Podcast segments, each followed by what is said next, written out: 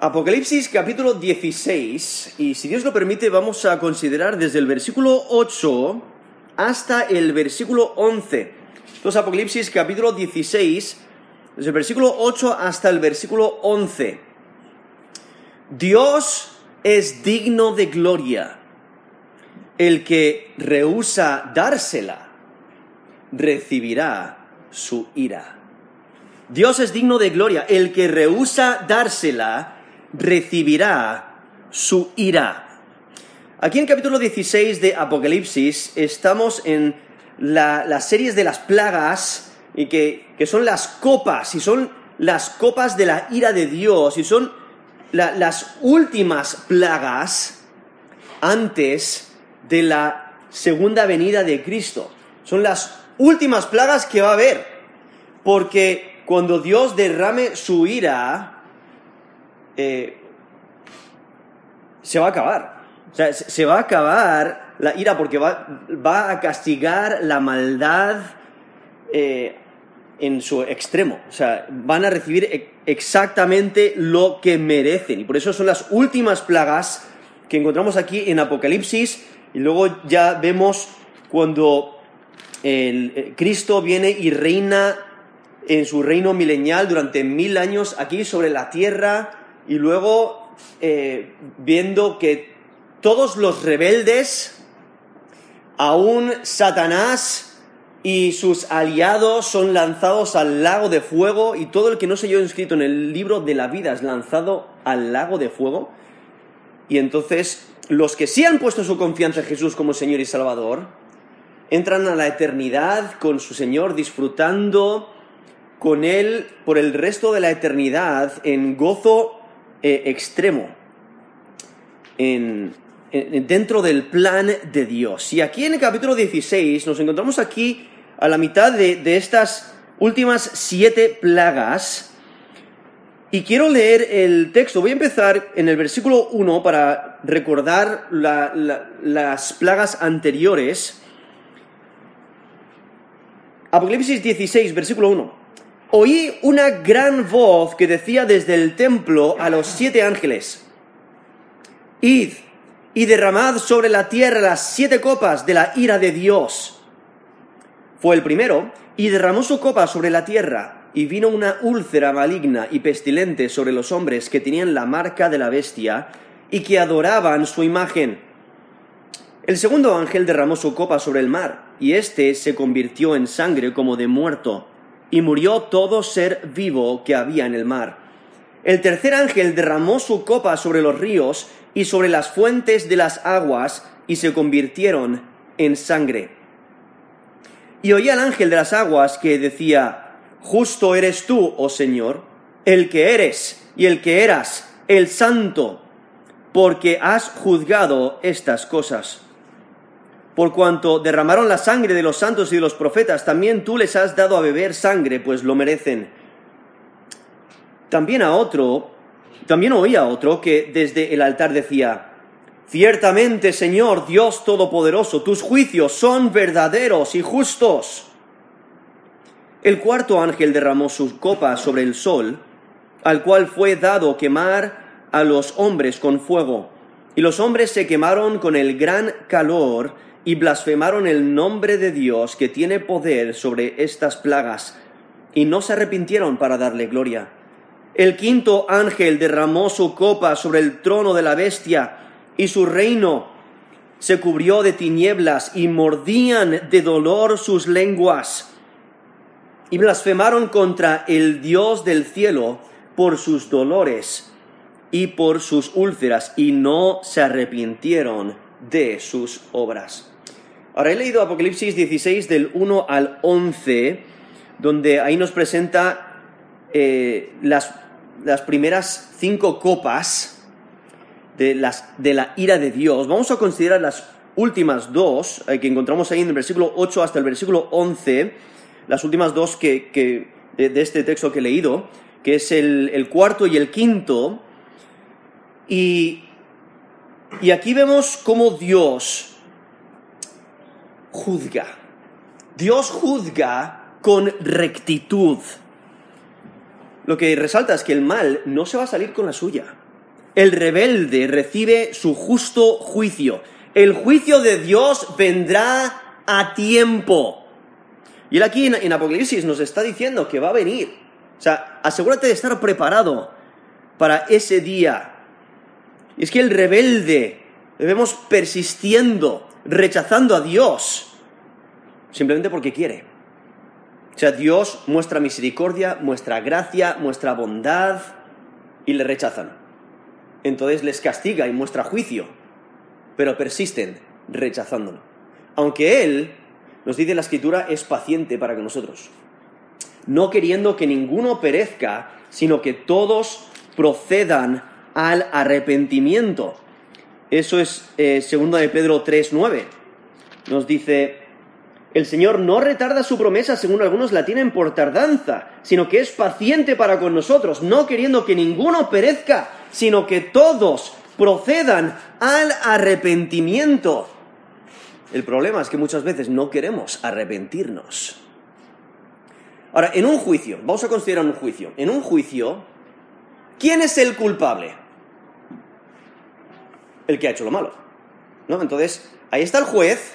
El juez no es el que ha hecho lo malo. Él está juzgando de acuerdo a lo que es justo, a lo que es recto. Se ha roto la ley. Entonces, tiene que castigar. Un juez justo tiene que castigar al malo. Y ahí está el culpable que ha roto la ley y por ello merece castigo. Sea cual sea su delito, su crimen, lo que haya hecho, eh, para, que para que haya justicia necesita recibir castigo.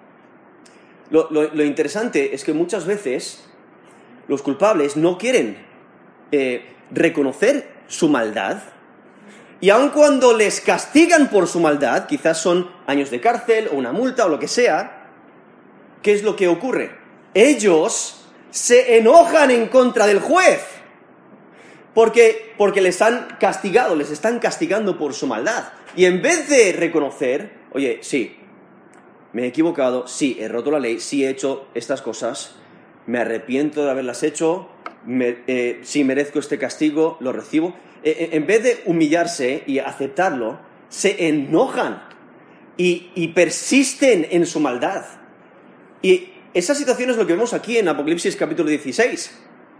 Porque Dios ha mostrado mucha misericordia y ahora está mostrando juicio, les está castigando y en vez de arrepentirse, en vez de reconocer su pecado, lo que hacen es persistir en su maldad, e no arrepentirse y insultan y blasfeman a Dios.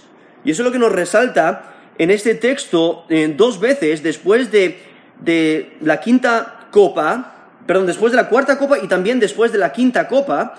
Si notáis, ahí en versículo 9 a la mitad del versículo dice, blasfemaron el nombre de Dios que tiene poder sobre estas plagas y no se arrepintieron para darle gloria.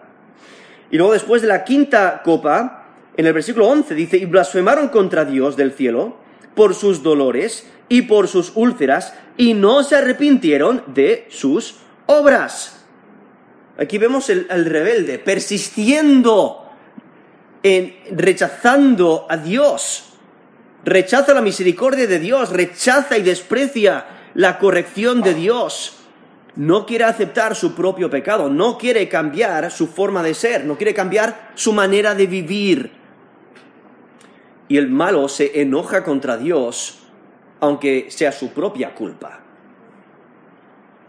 Y es que aún este texto nos resalta que el sistema del mal perecerá. Ni aún Satanás y sus aliados pondrán podrán contra Dios. Dios es el que lo controla absolutamente todo. Él es digno de gloria y Él es juez justo. El mal va a recibir lo que merece. Y si alguna vez habéis, apretado un tornillo, ¿qué es lo que pasa cuando le das una vuelta más al destornillador, no? Y, aprietas, ¿no? Y se va apretando la presión.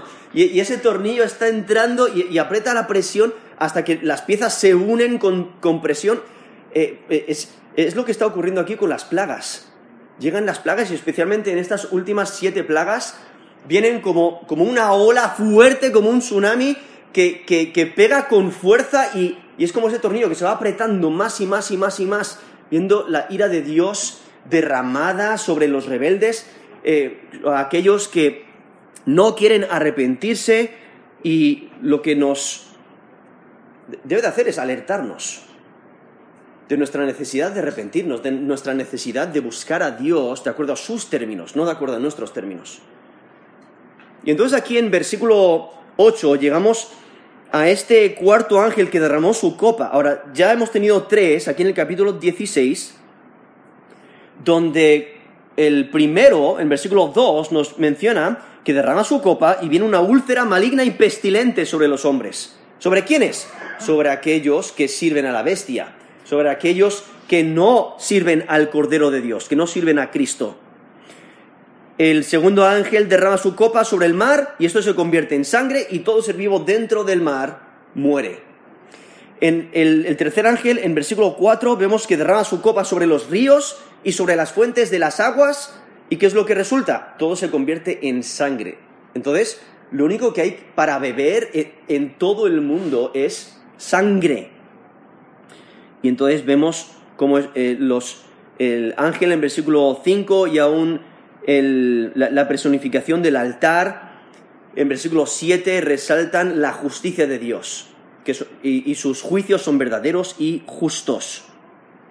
Resaltando ahí la santidad de Dios. Y entonces llegamos aquí al versículo 8, dice, el cuarto ángel derramó su copa sobre el sol, al cual fue dado quemar a los hombres con fuego.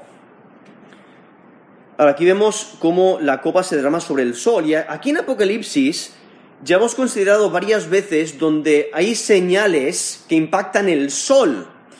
Eh, por ejemplo, en capítulo 6, versículo 12, nos dice, miré cuando abrió el sexto sello, y aquí hubo un gran terremoto, y el sol se puso negro como tela de cilicio, y la luna se volvió como eh, se volvió toda como sangre. Eso es Apocalipsis 6, 12. También en capítulo 8, versículo 12, Apocalipsis 8, 12, el cuarto ángel tocó la trompeta y fue herida la tercera parte del sol, la tercera parte de la luna y la tercera parte de las estrellas, para que se oscureciese la tercera parte de ellos y no hubiese luz en tercera parte del día y asimismo de la noche. Eso es Apocalipsis 8, 12. También en Apocalipsis 9, 2, el pozo se abrió, perdón, eh, y abrió el pozo del abismo, y subió humo del pozo como humo de un gran horno, y se oscureció el sol y el aire por el humo del pozo. Eso es Apocalipsis 9, 2. Entonces vemos diferentes escenas aquí en Apocalipsis donde estas señales impactan el sol, pero aquí vemos algo diferente, porque eh, esta, esta copa se derrama sobre el sol, ¿Y qué es lo que ocurre? Incrementa la intensidad del sol. Porque nos dice, al cual, esto es Apocalipsis 16, 8, la mitad del versículo, al cual fue dado quemar a los hombres con fuego. Lo que hay que notar es que nos dice al cual fue dado. O sea, hay alguien que le está dando este poder. No es un poder intrínseco, no es un poder eh, que tiene independiente, sino Dios es el que le ha dado ese poder. Dios es el que da el poder para quemar a los hombres. Lo que resalta es que Dios está involucrado en todo el proceso. Dios es el que está juzgando a los rebeldes y está usando el sol para juzgarles su maldad. Y hay que recordar que el juicio de Dios es justo. Entonces los rebeldes están recibiendo lo que merecen. Dios es el que trae este tormento sobre los hombres rebeldes. Aún en la profecía del profeta Isaías, en Isaías 24, del 4 al 6, dice, se destruyó, cayó la tierra, enfermó, cayó el mundo, enfermaron los altos pueblos de la tierra y la tierra se, contaminó bajo sus moradores porque traspasaron las leyes, falsearon el derecho, quebrantaron el pacto sempiterno. Por esta causa la maldición consumió la tierra, sus moradores fueron asolados. Por esta causa fueron consumidos los habitantes de la tierra y disminuyeron los hombres. Eso es Isaías 24, del 4 al 6, viendo por la maldad de los hombres, eh, son consumidos, son quemados. Y, y es lo que vemos aquí en esta plaga, este fuego, porque está resaltando la intensidad del calor. Porque por eso dice, al cual fue dado quemar a los hombres con fuego, nos está intensificando la imagen de este castigo horrible. Y aún en versículo 9 dice, los hombres se quemaron con el gran calor, no está intensificando ese castigo tan horrible. Ahora, estos hombres son los mismos que ya nos ha dicho el texto anterior en versículo 2, son los hombres que tenían la marca de la bestia y que adoraban su imagen, nos dice el versículo 2. Entonces son los rebeldes, son los que no quieren obedecer al Evangelio, no, quieren seguir a Dios, no quieren arrepentirse de su maldad. Lo cual, por ello reciben estos juicios, reciben la ira de Dios. Los fieles están exentos, están eh, exentos de estas aflicciones porque tienen un futuro diferente. Nos lo menciona en capítulo 7. Apocalipsis 7, versículo 16, dice, ya no tendrán hambre ni sed, y el sol no caerá más sobre ellos, ni calor alguno, versículo 17, porque el cordero que está en medio del trono los pastoreará y los guiará a fuentes de aguas de vida, y Dios enjugará toda lágrima de los ojos de ellos. Entonces ahí eh, vemos esa promesa que el sol ni siquiera les va a quemar. y entonces vemos aquí en, capítulo 16, eh, versículo 8, que el cuarto ángel derrama su copa sobre el sol, el sol se intensifica y quema a los hombres. Y en versículo 9 vemos que los hombres se quemaron con el gran calor. Pero ¿qué es lo que... cuál, es el resultado de ello? O sea, ¿qué, es, ¿cómo reaccionan? En vez de darse cuenta, oye, sí, hemos pecado contra Dios, eh, hemos sido rebeldes a Dios, no le hemos obedecido, ¿qué es lo que hacen? Blasfeman el nombre de Dios, que tiene poder sobre estas plagas y no se arrepintieron para darle gloria. O sea, ellos reconocen quién es el que está en control de estas plagas. E, ellos reconocen que Dios es el, el que controla el sol y que ha dado poder al sol para poder castigarles. Y ellos reciben un severo castigo ardiente. Eh, realmente está destacando la agonía del tormento. Y eh, e-, estos rebeldes, estos malos, saben, sin lugar a duda, que es Dios quien controla las plagas. Pero aún así, rehusan arrepentirse de sus maldades. Lo que demuestra es la rebelión del hombre contra Dios. No tiene nada que ver con las evidencias. O sea, las evidencias son claras. Dios existe, es un juez santo y puro y justo, y, cada uno de nosotros eh, tenemos que dar cuentas delante de Él. Pero aunque las evidencias son claras, muchos no quieren arrepentirse. Muchos no quieren buscar a Dios. No quieren servirle de corazón. Porque prefieren persistir en su rebeldía, prefieren persistir en su pecado, prefieren vivir para sí mismos en vez de para Dios. Y por eso no quieren arrepentirse. Conocen su pecado, reconocen quién les está juzgando, pero en vez de arrepentirse se enfurecen más contra Dios. No, no aprenden la lección. Por ello, si recordáis la, parábola del rico y del mendigo Lázaro, ¿no? el, rico está disfrutando de todos los manjares, de toda la gloria de ser rico en el mundo, pero, pero luego cuando muere eh, va, va, a, va al infierno, básicamente. Y esto es en Lucas 16, Lucas 16 del 29 al 31. Pero al mismo tiempo hay un mendigo que se llama Lázaro y él pues sufre de manera eh, extrema en el mundo porque es pobre, pero luego eh, pasa a, la eternidad con Dios y está disfrutando de, de, de, de lo celestial. Y entonces vemos que el, rico dice, oye, por favor, y, llama a Abraham, le dice, por favor, manda a alguien a anunciárselo a mis hermanos para que ellos no vengan a este lugar de tormento. Y entonces Abraham le, le responde, esto es Lucas 16 del 29 al 31, a Moisés y a los profetas tienen, óiganlos, ¿no? Entonces está diciendo, mira, la escritura está aquí, entonces, que escuchen en la escritura, que, escuchen la ley de, la ley de Dios, eh, que, la, cual Dios usó a Moisés para eh, eh, escribirla, para transmitirla, y aún los profetas. Entonces, que escuchen, que escuchen la palabra de Dios. Y entonces, versículo 30, le dijo, no, padre Abraham, pero si alguno fuere a ellos de entre los muertos, se arrepentirán. O sea, como si las evidencias, si ven a alguien que, se, que, que eh, se levanta de, los muertos, entonces es evidente, le va a presentar la verdad y lo van a escuchar. Y, Abraham dice que no. Dice, mas Abraham le dijo, si no oyen a Moisés y a los profetas, tampoco se persuadirán, aunque alguno se levante de los muertos.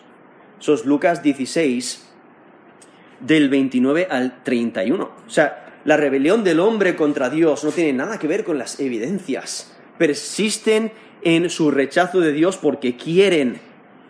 Y entonces la respuesta ante el juicio de Dios es que estos hombres blasfeman el nombre de Dios. O idea de blasfemar es de insultar, de hablar mal de alguien, de hablar palabras ofensivas en contra de la reputación de otro. Entonces están desacreditando a Dios, están mintiendo sobre su carácter, están usando su nombre, el nombre de Dios, inadecuadamente. Ahora, el nombre de Dios representa a la persona, representa a Dios mismo y, su carácter, y están blasfemando el nombre de Dios, están usando su nombre eh, de mala manera. Y el mal uso del nombre de Dios merece castigo severo aún en la ley, aquí en, el Antiguo Testamento, en Éxodo 20, versículo 7, dice, no tomarás el nombre de Jehová tu Dios en vano, porque no dará por inocente Jehová el que tomare su nombre en vano. Eso es uno de los diez mandamientos. Eso es en Éxodo 20, versículo 7, donde nos está diciendo, no uses el nombre de Dios como si no tuviera valor sino cuando uses el nombre de Dios, asegúrate que lo estás usando correctamente. Aún en Levítico 24, versículo 16, dice, el que blasfemare el nombre de Jehová ha de ser muerto. Eso es en Levítico 24, versículo 16. Vemos la severidad del castigo por aquel que usa mal el nombre de Dios. Y estos, estos impíos, aquí en Apocalipsis 16, versículo 9 nos dice, blasfemaron el nombre de Dios que tiene poder sobre estas plagas y no se arrepintieron para darle gloria. O sea, ellos le blasfeman porque reconocen que Él es el que tiene el poder. Ahí mismo lo dice. Que tiene poder sobre estas plagas. O sea, ellos saben que Él es el responsable de su, del castigo que están recibiendo eh, eh, ellos se dan cuenta de que Dios es, es responsable por la miseria, la miseria que están sufriendo y ellos responden inadecuadamente cuando deberían de arrepentirse. ¿Qué es lo que hacen? Se endurecen aún más. Y lo que reflejan es, con, estas blasfemias, eh, reflejan el carácter de la bestia a quien sirven. Ahora, la bestia nos describe ahí en Apocalipsis 13 quién es el anticristo, pero vemos el carácter de, de la bestia. Nos dice el versículo 1, Apocalipsis 13.1, me paré sobre la arena del mar y vi subir del mar una bestia que tenía siete cabezas, diez cuernos, y en sus cuernos diez diademas, y sobre sus, sus cabezas un nombre blasfemo. Saltando al versículo 5, también se le dio boca que hablaba grandes cosas y blasfemias. y se le dio autoridad para actuar 42 meses y abrió su boca en blasfemias contra Dios para blasfemar de su nombre, de su tabernáculo y de los que moran en el cielo. Ahí vemos a la, bestia, que es el anticristo, blasfemando contra Dios, insultando a Dios, y, es, y ese es el carácter que reflejan estos impíos, que son los seguidores de la bestia, y por ello blasfeman el nombre de Dios, y no se arrepintieron para darle gloria. O sea, le están echando la culpa a Dios por las plagas en vez de reconocer su propio pecado. Yo enseño, eh, yo enseño inglés a niños pequeños. Y a veces rompen las reglas. Digo a veces, pero es común, ¿vale? Rompen las reglas. Hay reglas de clase, pero son niños pequeños y se les olvidan o quizás es simplemente rebeldía y lo quieren hacer. Pero cuando les, cuando les castigo, llega el punto digo, ya, eh, eh, estás castigado. Es interesante porque me echan a mí la culpa de que están, de que están eh, siendo castigados. Y yo entonces, ahí, ahí, es cuando yo les digo, espérate, espérate, espérate. ¿Cuáles son las reglas? Y repaso las reglas y digo, ¿quién ha roto las reglas? Yo no. Tú es el que ha roto las reglas. Entonces, no me mires a mí, no me culpes a mí, no te enojes contra mí, tú eres el culpable. Pero aún así, muchas veces incrementa el, el, el enojo, porque no quieren recibir castigo por su maldad. Y es lo que vemos aquí, el, el, el endurecimiento del corazón, el no querer reconocer su pecado, el no querer arrepentirse. Y aquí vemos como ellos reconocen que Dios es el que tiene poder sobre estas plagas, nos lo dice el versículo 9, pero aún así no quieren arrepentirse. O sea, Dios es soberano, Él está en control de todo lo que acontece. Aún así no están dispuestos de honrarle como soberano. Y el, el castigo que merecen, que reciben, y reciben lo que merecen, endurece su corazón aún más. Y hay que recordar, estas son las últimas plagas. Entonces su impenitencia muestran que están perdidos. Porque va a llegar un tiempo cuando ya no hay posibilidad de arrepentimiento. Y aún, aunque Dios les muestra gracia, aunque les, les, les juzga y les castiga, eso no les ha impactado para que se arrepientan. Y al final son como Faraón. Ahí en Egipto, de la cual vemos aquí detalles eh, y conexiones con esas plagas de Egipto, vemos Faraón mismo endureció su corazón ante las plagas, como nos menciona Éxodo 7:13, el corazón de Faraón se endureció y no los escuchó como Jehová lo había dicho. Y eso es lo que vemos aquí, ese endurecimiento de corazón y no quisieron darle gloria. Ahí la, última, las últimas palabras del versículo 9 nos informan del resultado que hubiera ocurrido si se hubieran arrepentido. Le darían gloria, darían gloria a Dios. Pero para poder darle gloria necesitan reconocerle como el único Dios verdadero. Y eso es muy difícil cuando persistes en tu rebeldía. y, y, por ello encontramos ahí en Romanos 1, del 21 al 23, dice, pues habiendo conocido a Dios, no le glorificaron como a Dios, ni le dieron gracias, sino que se envanecieron en sus razonamientos, y su necio corazón fue entenebrecido. Profesando ser sabios, se hicieron necios y cambiaron la gloria del Dios incorruptible en semejanza de imagen de hombre corruptible, de aves, de cuadrúpedos y de reptiles.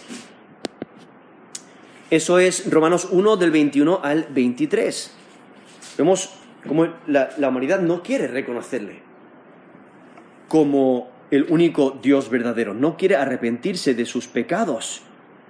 Llegamos aquí al versículo 10, Apocalipsis 16, 10.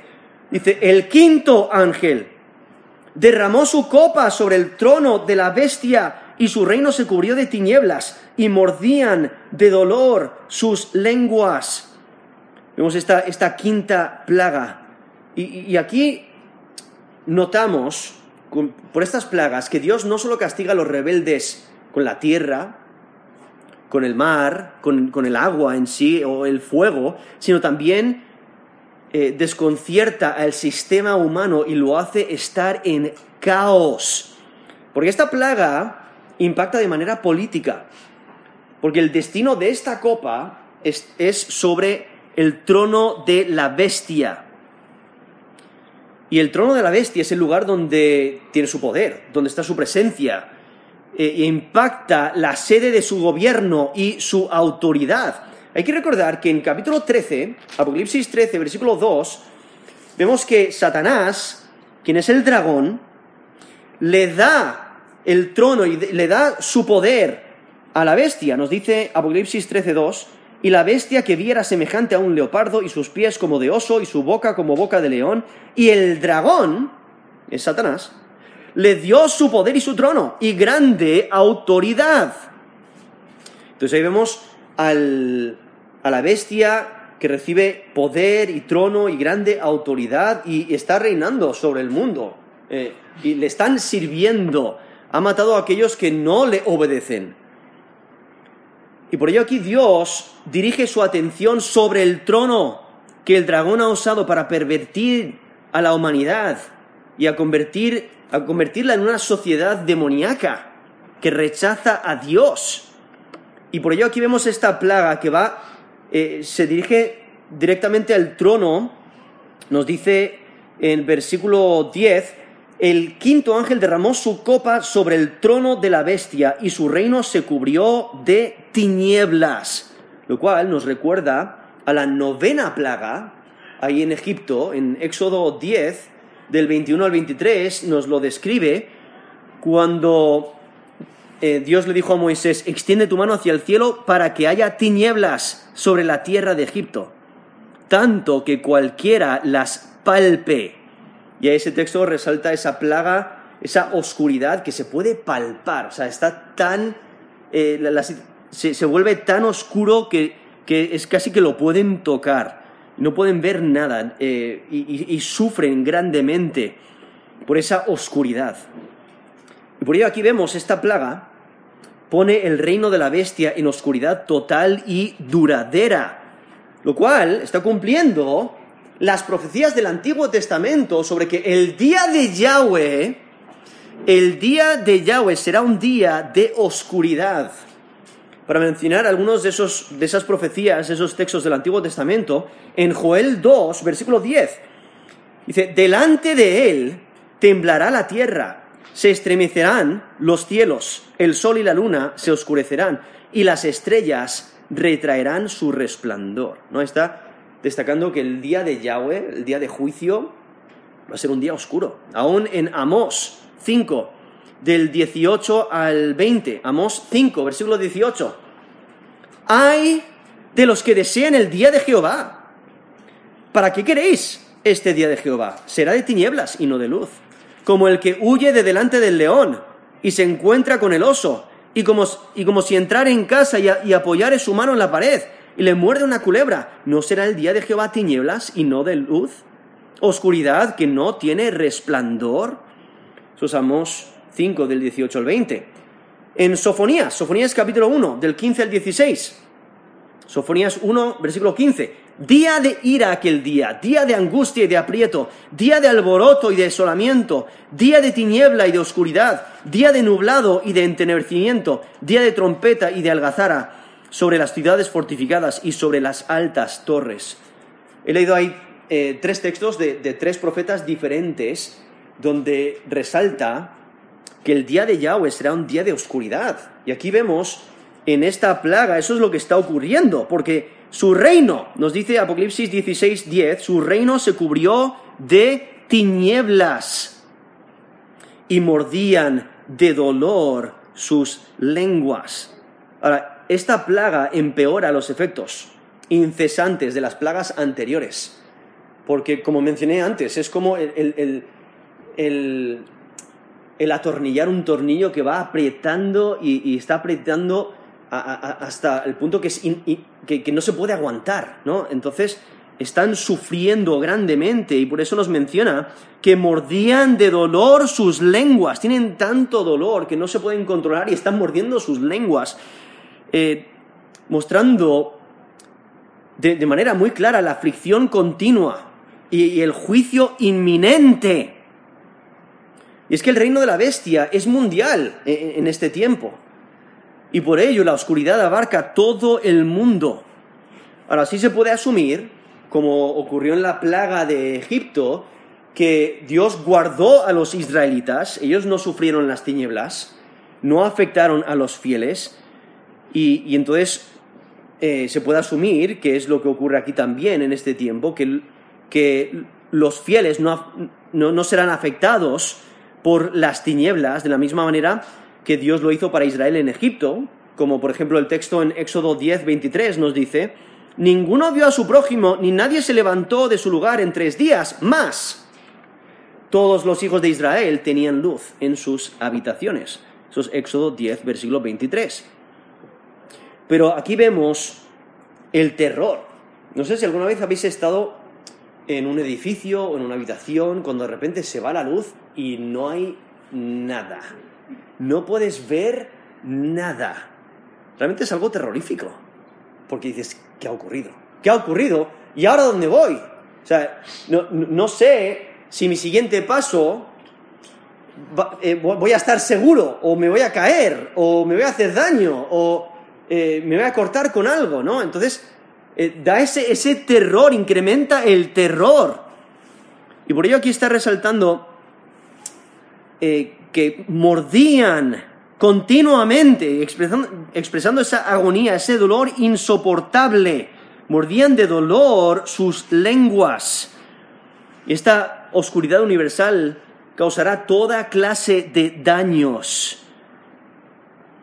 Y, y, aunque el texto no dice con exactitud cómo, ¿no? cómo estas tinieblas crean agonía, Quizás el dolor es por las plagas anteriores, que se van intensificando, se van intensificando con la oscuridad. Y entonces, ¿qué es, qué es lo que ocurre? Versículo 11. Blasfemaron contra el Dios del cielo por sus dolores y por sus úlceras, y no se arrepintieron de sus obras. Vemos cómo muestran rechazo total de Dios, porque blasfeman en contra de Él y continúan en su rebeldía, no se arrepintieron de sus obras. Y es que estos rebeldes blasfeman contra Dios como señal que continúan siendo leales a la bestia. Y su reacción demuestra que el, el, impío no se va a arrepentir aunque enfrente condiciones catastróficas. Porque en vez de arrepentirse y reconocer su pecado, continúan blasfemando contra Dios. Y la, blasfemia se deriva del efecto eh, eh, cumulativo de las eh, primeras cuatro plagas. Pero de manera especial, si notáis, ahí menciona la primera, porque cuando derraman la primera copa, lo que reciben es úlcera, una úlcera maligna y pestilente, y esto es lo que menciona aquí en versículo 11, dice, blasfemaron contra Dios por el, perdón, el Dios del cielo, por sus dolores y por sus úlceras. O sea, las plagas llegan con tanta rapidez que las, que las víctimas no tienen descanso. Y durante estas plagas eh, vemos que, que, no cesan. ¿no? Las anteriores, cuando consideramos las series de los sellos y las trompetas, pues siempre concluían. Eh, concluye la plaga antes de empezar con otra pero estas son las últimas plagas, y porque son las últimas plagas se van añadiendo una tras otra, y por ello las condiciones de pánico que van a, que van a sufrir eh, estos que están recibiendo la ira de Dios incrementan, incrementan con las tinieblas, pero aún así deciden aferrarse a sus maldades, perseveran en su maldad, y porque perseveran en su maldad, eso les impide arrepentimiento genuino.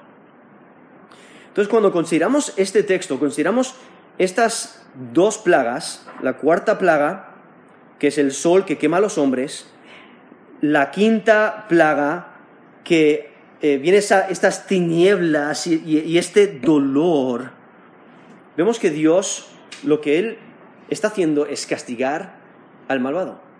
Le está dando exactamente lo que merece. Entonces, cuando te encuentres en una situación donde digas, eso es injusto, o cuando eh, eh, eh, estés observando a los de tu alrededor haciendo toda clase de maldad, recuerda, al final del día van a recibir lo que merecen. Dios les va a juzgar. Entonces, no te desesperes. Tú asegúrate de no hacer lo mismo. Asegúrate de vivir una vida de arrepentimiento. Asegúrate de buscar a Dios de acuerdo a sus términos, creer en Jesús como Señor y Salvador para que no sufras su ira. Porque los únicos que sufren la ira de Dios son aquellos que no creen en Jesús como Señor y Salvador. Y por ello la, escritura es clara. Dios provee salvación a todo aquel que cree en Jesús, a todo aquel que se arrepiente de sus pecados, que se da cuenta de que no, no es por su mérito, no es por su sabiduría, sino es por la obra de Cristo en la cruz, la cual escapa la condenación que, que se merece. Porque nos dice en 2 Corintios 5:21, al que no conoció pecado, por nosotros lo hizo pecado, para que nosotros fuésemos hechos justicia de Dios en él. O sea, Cristo es el que toma nuestro pecado muriendo en la cruz por nosotros, nosotros que merecemos la ira de Dios. Porque nos dice Romanos 3:23, por cuanto todos pecaron y están destituidos de la gloria de Dios. Todos somos pecadores. Y aún eh, nos dice la escritura que, que nacimos siendo pecadores, porque en Salmo 58, versículo 3 dice, se apartaron los impíos desde la matriz, se descarriaron hablando mentira desde que nacieron. Entonces, desde el nacimiento, desde el nacimiento somos pecadores. En, en, Salmo 51, versículo 5, He aquí en maldad he sido formado, en pecado me concibió mi madre. O sea, todos nacemos siendo pecadores en Romanos 5:12, por tanto como el pecado entró al mundo por un hombre y por el pecado la muerte, así la muerte pasó a todos los hombres, por cuanto todos pecaron. Entonces, esos textos nos dicen que todos somos culpables delante de Dios. En Romanos 6:23, porque la paga del pecado es muerte, mas la dádiva de Dios es vida eterna en Cristo Jesús, Señor nuestro. Entonces ahí nos dice que si has pecado, lo cual los textos anteriores nos han dicho que todos hemos pecado, ¿qué es lo que merecemos? ¿Cuál es nuestra justa condenación? La muerte, la ira de Dios. Pero lo maravilloso es que Dios provee un sustituto, un salvador que toma nuestro castigo. En Romanos 5.8, más Dios muestra su amor para con nosotros, en que siendo aún pecadores, Cristo murió por nosotros. Cristo muere en nuestro lugar. Él toma la ira de Dios por nosotros. Por eso nos dice Juan 3, 36, el que cree en el Hijo, está hablando de Jesucristo, el que cree en el Hijo tiene vida eterna. Pero el que rehúsa creer en el Hijo no verá la vida, sino que la ira de Dios está sobre él. Entonces, ¿cómo puedes escapar esa ira? Juan 3:16 nos dice, porque de tal manera amó Dios al mundo que ha dado a su Hijo unigénito para que todo aquel que en Él cree no se pierda, mas tenga vida eterna. Vemos el Evangelio, las buenas nuevas de salvación, todos mereciendo la ira de Dios, todos mereciendo exactamente lo que estamos viendo aquí en Apocalipsis, esta, esta ira severa de Dios y, todo el que persiste en su rebeldía al final será lanzado al lago de fuego por toda la eternidad. Pero Dios muestra mucha paciencia, mucha misericordia, deseando que todos se arrepientan. Y aún hay tiempo. Aún hay tiempo para ese arrepentimiento. Y cada uno debemos de considerar nuestro corazón, considerar nuestra relación con Dios y clamar a Él para salvación, porque Jesús es el único que salva en Juan 14, 6,